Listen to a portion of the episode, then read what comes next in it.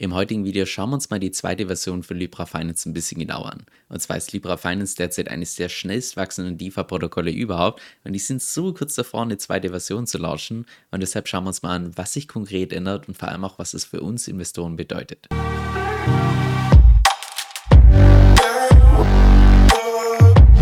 Wenn du dir mal die Docs von der zweiten Version von Libra Finance ein bisschen genau anschaust, dann stellst du fest, ja, das Protokoll hat es ziemlich in sich und genau deshalb mache ich zwei verschiedene Videos zu dem Thema. Und zwar zum einen das heutige Video, das ist das erste Video, wo wir uns mal konkret anschauen, was sich auf der Protokollseite, also auf Protokollebene tatsächlich ändert. Und dann das zweite Video, wo wir uns anschauen, wo es, ich sag mal, mehr um die Tokenomics geht oder was sich konkret für die ganzen Halter von den Tokens entsprechend ändert. Und falls du ganz neu bist auf meinem Kanal, genau um sowas geht es hier, dass wir uns verschiedene DeFi-Protokolle anschauen, uns auch überlegen, wie wir die strategisch ausnutzen können, um damit dann wiederum mehr Geld zu verdienen. Und falls das interessant für dich klingt, dann klick gerne unten auf Abonnieren und mit dem lass uns auch direkt ins heutige Video reinstarten. So, genug geplappert, lass uns auch direkt reinstarten. Und zwar, das allererste, was sich ändern wird bei Libra Finance, ist, dass zusätzliche Kollateraltypen dazukommen. Und zwar zusätzlich RETH und VBETH. Weil derzeit ist es ja beispielsweise so, dass wenn du dieses Borrowing-Protokoll benutzen möchtest, dann kannst du hier beispielsweise deine eigenen Ether oder gestaked Ether von Lido als Kollateral hinterlegen. Und jetzt bei der zweiten Version kommt noch zusätzlich dazu dieses RETH und VBETH was im Wesentlichen die gestakten Ether von Rocket Pool sind, dieses RETH und WB steht für Wrapped Beacon ETH, das ist im Prinzip die gestakte Form von Ether von Binance. Und die kannst du jetzt noch zusätzlich dann als Kollateral hinterlegen. Es wird auch hier zusätzlich geschrieben, dass die ganzen Leute, die den Escrowed Libra Token, also den nativen Token halten, dass die dann entsprechend noch abstimmen können, welche zusätzlichen Kollateraltypen kommen. Und es soll aber anscheinend auch einen Face-Safe-Mechanismus geben, dass, falls irgendwie mal was anbrennt hier bei Rocket Pool oder bei Binance oder so, dass sie dann theoretisch auch das Minden mit diesem Token entsprechend deaktivieren können. Dann das zweite, was sich ändert, ist, dass zusätzlich zum derzeitigen Stablecoin EUSD noch ein zweiter dazukommt, und zwar der P EUSD. Und an der Stelle könnte man sich fragen, okay, aber warum braucht man jetzt hier irgendwie noch einen zweiten Stablecoin? Weil es gibt ja schon diesen EUSD und was den so besonders macht, ist, dass er interest-bearing ist. Das bedeutet im Wesentlichen, dass du, wenn du den einfach nur hältst, dass du dann die ganze Zeit Rewards bekommst in Höhe von derzeit ungefähr 7%. So, dieser EUSD ist jetzt allerdings ein ERC20-Token. Das heißt, der läuft beispielsweise auf der Ethereum-Blockchain und auch bei Blockchains, die kompatibel sind mit Ethereum. Er läuft jetzt allerdings nicht auf jeder Chain und genau deshalb wollen sie noch einen zusätzlichen Stablecoin hier hinzufügen, den PEUSD, der ein Omni-Chain Fungible Token ist. Was es ist, da kommen wir gleich noch drauf zu sprechen. Also, wenn du so willst, der gleiche Stablecoin nur jetzt für die Variante, die auch auf anderen Chains laufen kann, als jetzt beispielsweise auf Ethereum, sodass man das ganze System dann schlussendlich nicht nur auf Ethereum benutzen kann, sondern auf unterschiedlichsten Chains. Bevor wir uns gleich die ganzen Unterschiede ein bisschen genauer anschauen, lass uns vielleicht mal überlegen, was diese Stablecoins gemeinsam haben. Und zwar, was der PUSD, also der neue Stablecoin, mit dem bestehenden Stablecoin gemeinsam hat, ist, dass er ebenfalls an den US-Dollar gepackt ist. Genau gesagt kannst du den EUSD 1 zu 1 umtauschen gegen den PEUSD und damit ist er auch indirekt gepackt an den US-Dollar.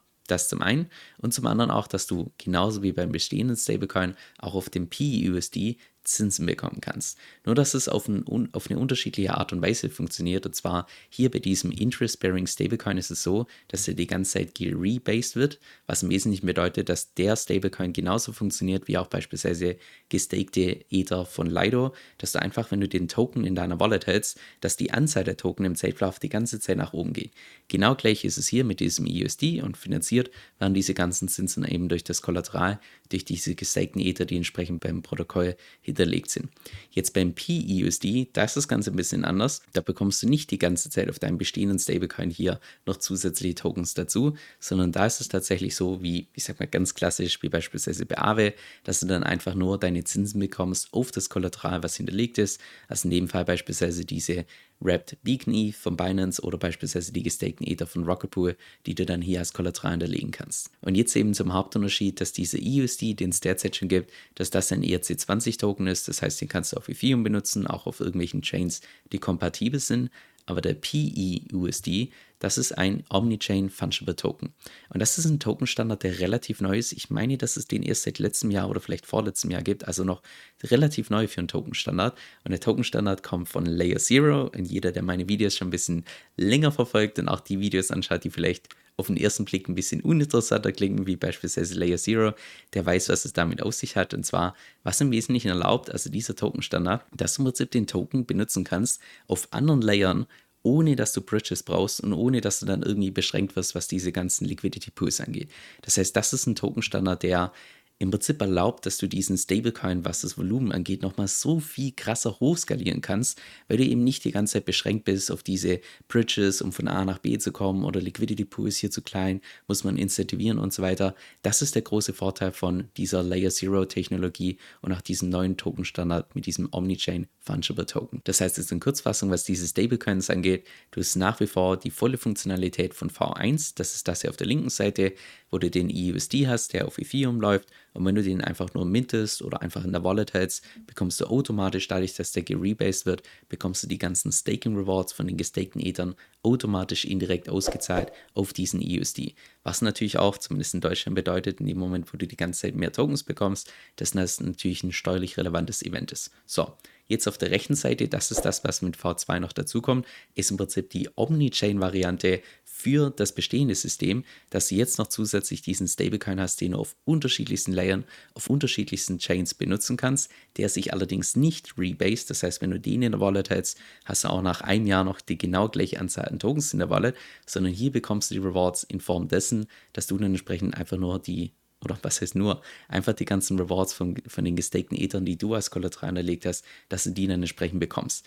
Heißt es allerdings nicht, dass nur wenn du den PUSD hier selbst mintest, dass du dann deine Zinsen bekommst, sondern du kannst auch dafür einfach diese EUSD weglocken und die dann eins zu eins umtauschen gegen diese PUSD und während du die weggelockt hast, diese EUSD, bekommst du auch da dann die ganze Zeit mehr Tokens darauf und bekommst dann auch da indirekt im Prinzip diese Rewards auf diesen PUSD. Das heißt, es sind beide Stablecoin, egal was du tust, du bekommst die ganze Zeit eine Rendite drauf, entweder durch das Rebasing-Modell oder eben nicht durch dieses Rebasing. Jetzt zur dritten Änderung, was diese Version V2 angeht, dass noch zusätzlich Flash-Loans dazukommen. Und Flash-Loan in Kurzfassung heißt einfach nur, dass du einen Kredit aufnehmen kannst, allerdings nur dann, wenn du den im gleichen Block wieder zurückzahlst. Jetzt könnte man sich fragen, okay, aber warum sollte ich einen Kredit aufnehmen, wenn ich den sofort wieder zurückzahlen muss? Das ist insbesondere also nicht für uns Retail-Investoren interessant, sondern insbesondere für die ganzen Arbitrageure oder in dem Fall hier die ganzen Liquidatoren. Und jetzt kommt der Punkt, den ich ganz zum Schluss gerade schon angesprochen habe, dass in dem Moment, wo man, um an diese PUSD, also in diesen Stablecoin zu kommen, der Omnichain läuft, um an den zu kommen, kann man auch ganz normale EUSD weglocken in den Smart Contract. So, und wenn die weggelockt werden in diesen Smart Contract, liegen die nicht einfach nur da und vermehren sich die ganze Zeit, sondern von dieser Liquidität, die dort angesammelt wird, können dann im Prinzip die ganzen Liquidatoren einen Flashloan aufnehmen, um gewisse Positionen zu liquidieren. Was insbesondere deshalb so wichtig ist, weil du beispielsweise hier bei Libra Finance anders als bei Liquidity, von dem das Ganze geforkt wurde, bei Liquidity hast du ja diesen Stability Pool, das heißt, da gibt es immer genügend Liquidität, um die ganzen Liquidationen durchzuführen. Das ist ja hier bei Libra Finance ein bisschen anders, dass du ja keine Stability Pools hast, was wiederum bedeutet, dass es umso wichtiger ist, wenn jetzt beispielsweise mal ein Wahl liquidiert werden sollte, dass natürlich auch die ganzen Liquidatoren an genügend Liquidität kommen, um diesen Wahl tatsächlich liquidieren zu können.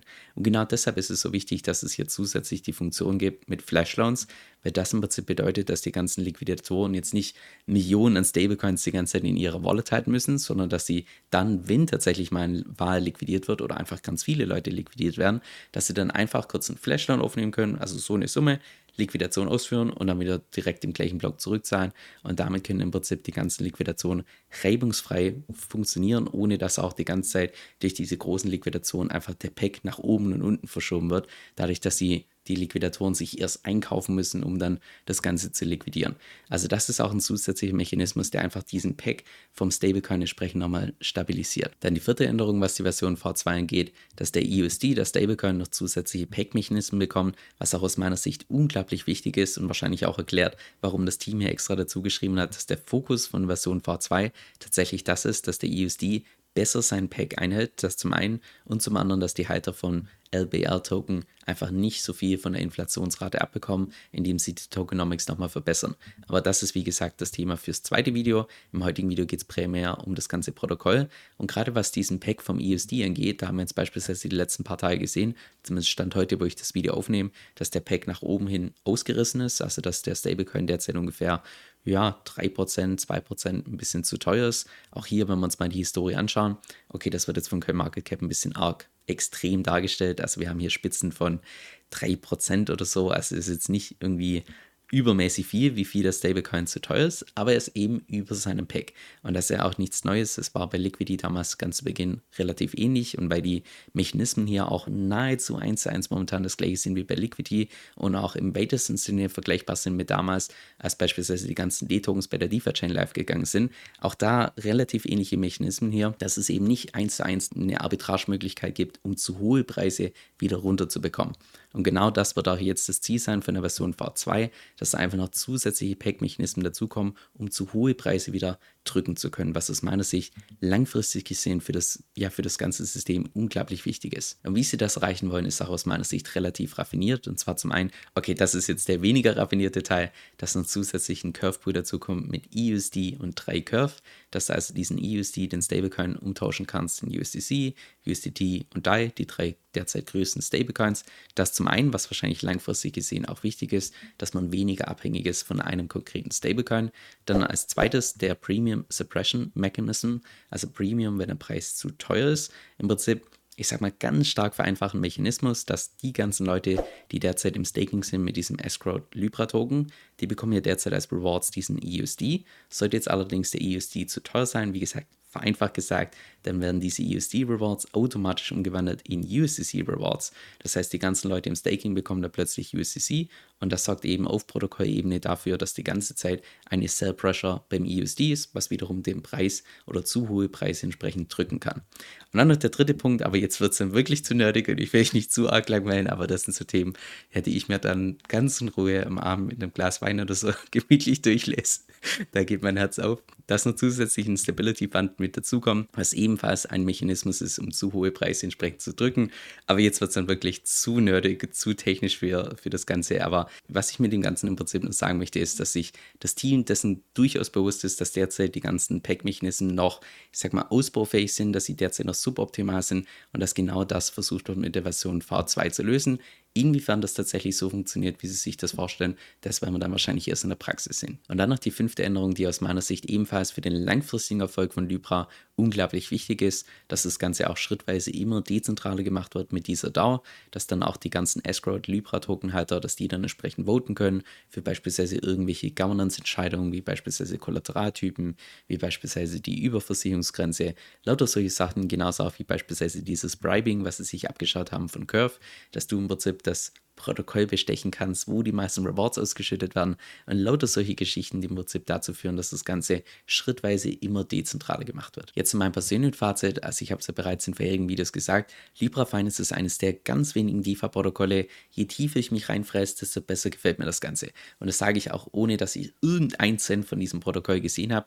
Ich habe da kein Geld oder sonst was für meine Videos bekommen, sondern wenn ich einfach etwas interessant finde, dann berichte ich automatisch mehr darüber.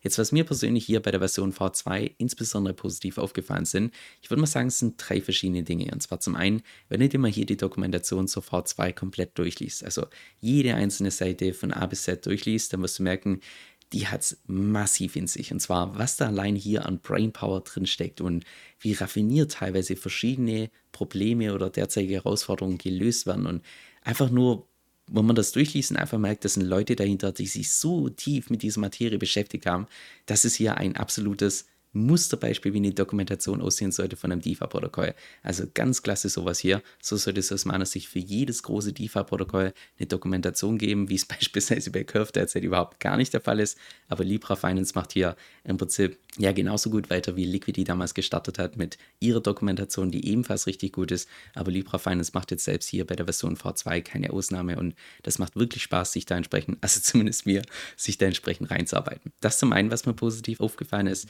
Dann das zweite auch hier, was diese Pack-Mechanismen angeht, dass sich Libra durchaus diesem Problem oder ich sag mal dieser Herausforderung bewusst ist mit diesem EUSD, dass wenn der zu teuer ist, dass sie derzeit noch gewisse Lücken haben, um zu teure Preise wieder nach unten zu bekommen und dass sie auch so gefühlt wenn man das Ganze durchliest, auch durchaus gelernt haben von Liquidity, weil der Stablecoin von Liquidity ist schon deutlich länger auf dem Markt und Liquidity hat ganz lange gekämpft mit diesem, ich sag mal, mit diesem Pack-Problem in Anführungszeichen. Also das ist schon mal cool zu sehen, dass sie da, ich sag mal, proaktiv an das Ganze rangehen.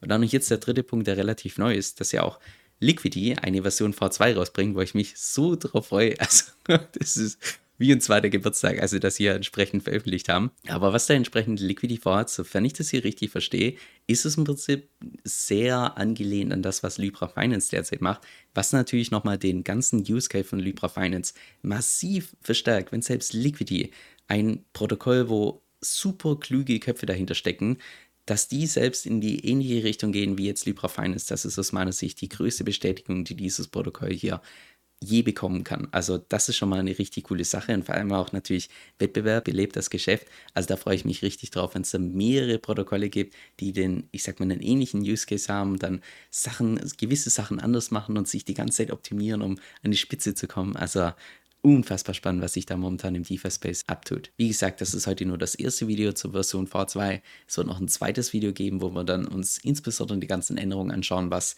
gerade für die ganzen Tokenhalter interessant ist. Also wie sich die Tokenomics verändern, wie sich auch das Yield-Farmen, also wenn du jetzt beispielsweise Libra benutzen willst für Cashflow und so weiter, wie sich das entsprechend ändert, welche Voraussetzungen dazu kommen, welche weiteren Bedingungen, was vielleicht cooler wird, was weniger cool wird. Also da kommt noch ein zweites Video auf dich zu. Ich kann dir nur wärmstens empfehlen, dich einfach mal mit Libra Finance auseinanderzusetzen, auch wenn du zum Entschluss kommst, dass es für dich kein Investment wert, aber einfach nur die ganzen Mechanismen von diesem Protokoll zu verstehen, weil es einfach eine Kombination ist aus ganz vielen unterschiedlichen führenden DeFi-Protokollen.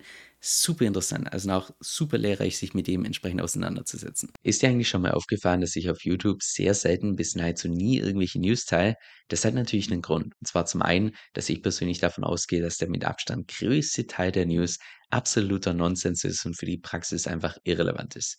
Und auch der zweite Punkt, dass einfach YouTube so ein Stück weit ein zu langsames Medium ist, weil einfach das Thema Video erstellen dauert viel zu lange. Wenn es mal wirklich was Wichtiges gibt, dann wirst du in aller Regel über andere Kanäle deutlich schneller informiert. Und genau deshalb habe ich auch beispielsweise mein E-Mail-Newsletter gestartet, wo du ein bis zweimal pro Woche die wichtigsten praxisrelevanten News bekommst, also die Sachen, die auch wirklich für dich in deinem Portfolio eine Rolle spielen. Mein Newsletter ist komplett gratis, auch das bisherige Feedback ist einfach nur super positiv.